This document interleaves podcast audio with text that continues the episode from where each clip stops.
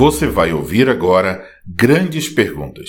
Perguntas sobre questões práticas com respostas a partir de uma perspectiva cristã. Conosco, neste episódio, o pastor Madson Marinho. Pastor Madson, qual deve ser a atitude do cristão diante da xenofobia?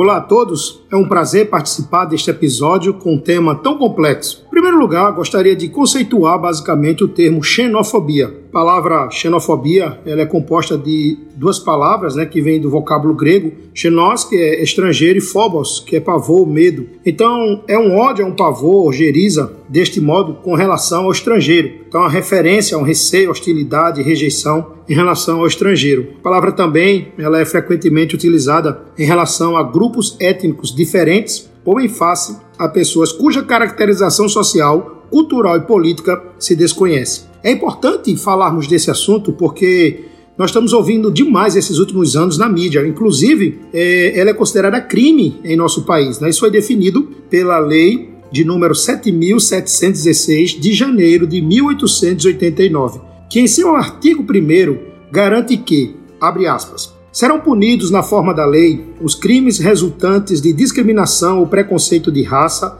cor, etnia, religião ou procedência nacional. Já as ofensas verbais direcionadas a imigrantes podem ser caracterizadas como crime de injúria. Então, este assunto sobre xenofobia, ela é bem atual no nosso contexto brasileiro, né? Por exemplo, racismo, nós podemos ver dois pesos, duas medidas para com povos diferentes, suas culturas diferentes. E, por exemplo, nós temos no, em Blumenau é, a celebração né, da Oktoberfest, onde as pessoas bebem cerveja, comemorando ali uma cultura alemã. É, mas você não vê, por exemplo, também uma forte exaltação né, da, da cultura é, de pessoas é, como da Venezuela, como haitianos, ucranianos. Então é importante observar essas questões. Até no próprio Brasil nós podemos ver a discriminação entre regiões, né? Norte, Sul, Sudeste, Nordeste. É, o nosso país, ela, ele é marcado, né, historicamente falando, por imigrações, fazem parte da nossa história passada, principalmente os italianos, os alemães, os japoneses, e na história presente podemos destacar os venezuelanos, haitianos e os ucranianos e outros. Por outro lado, alguns brasileiros têm o que é chamado hoje de complexo de vira-lata, onde o melhor é o de fora, o melhor é o estrangeiro e nada presta no Brasil. A xenofobia pode ser algo visto em algumas questões estruturais da própria sociedade, como tipos de emprego destinado a um certo nível e, e, e grupo de pessoas, como até pagamentos e salários e etc. Porém, o cristão deve ter o cuidado com a questão da xenofobia como algo ligado à política, pois a régua de medição neste campo, nessa esfera, sempre será movida pela ideologia partidária e identitária, seja A ou B. Então, nossa primeira atitude é ir à palavra de Deus. E quando vamos à palavra de Deus, nós precisamos olhar o seguinte: que mesmo depois da queda, o homem ainda possui a imagem de Deus. Por isso nós devemos respeitar toda criatura que vem da mão do Senhor. Segundo lugar, nós devemos olhar para Deus, que é triuno, e reconhecer a sua multiforme sabedoria, sabedoria de Deus, na própria diversidade, na cultura, é, na questão étnica, entre os povos. Veja que o povo construiu a Torre de Babel, mas o próprio Deus é quem derrubou e espalhou os povos. Foi Deus que fez isto. E também é necessário é, atentar em diversos textos do Antigo Testamento temos mandamentos específicos da segunda tábua da lei. Como, por exemplo, você pode ver na sua Bíblia, Levítico, capítulo 19, versículos 33 a 34, que diz assim: Se o estrangeiro peregrinar na vossa terra, não o oprimireis. Como o natural será entre vós o estrangeiro que peregrina convosco. Amá-los eis como a vós mesmos, pois estrangeiro fostes na terra do Egito.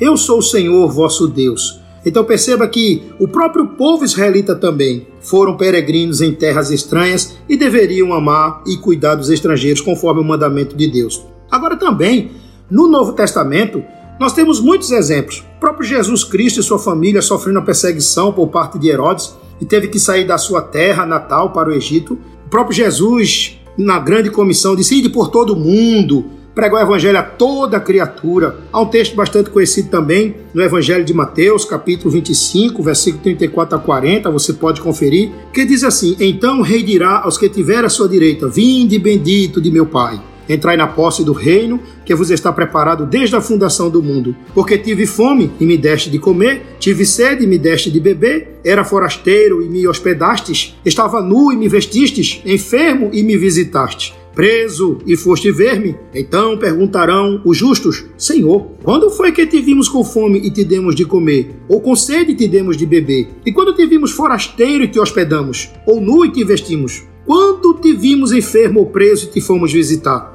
O rei, respondendo, lhes dirá: Em verdade vos afirmo que, sempre que eu fizestes a um destes meus pequeninos irmãos, a mim o fizeste. Então, não só Cristo, como o apóstolo Paulo, autor aos Hebreus, o apóstolo Pedro e outros, escreveram exortando quanto à prática, por exemplo, do amor ao estrangeiro, que literalmente significa hospitalidade. O próprio acontecimento de Pentecoste é algo de alcance missionário e evangelístico para a divulgação das maravilhas de Deus a vários povos. O próprio Cristo, com a sua salvação, que é suficiente para todos os povos. Deus amou o mundo de tal maneira que deu o seu Filho para que todo aquele que nele creia não pereça, mas tenha a vida eterna. O evangelista João, no capítulo 1, versículo 12 do seu evangelho, diz: Mas a todos quanto receberam. E no final também, no seu livro de Apocalipse, João diz: Todos os povos povos, tribos, línguas e nações, cumprindo assim aquela promessa abraâmica é mostrado de que o amor de Deus, ele não é um amor que discrimina, não é um amor xenofóbico. Então Deus amou o mundo de tal maneira. Então, como cristão,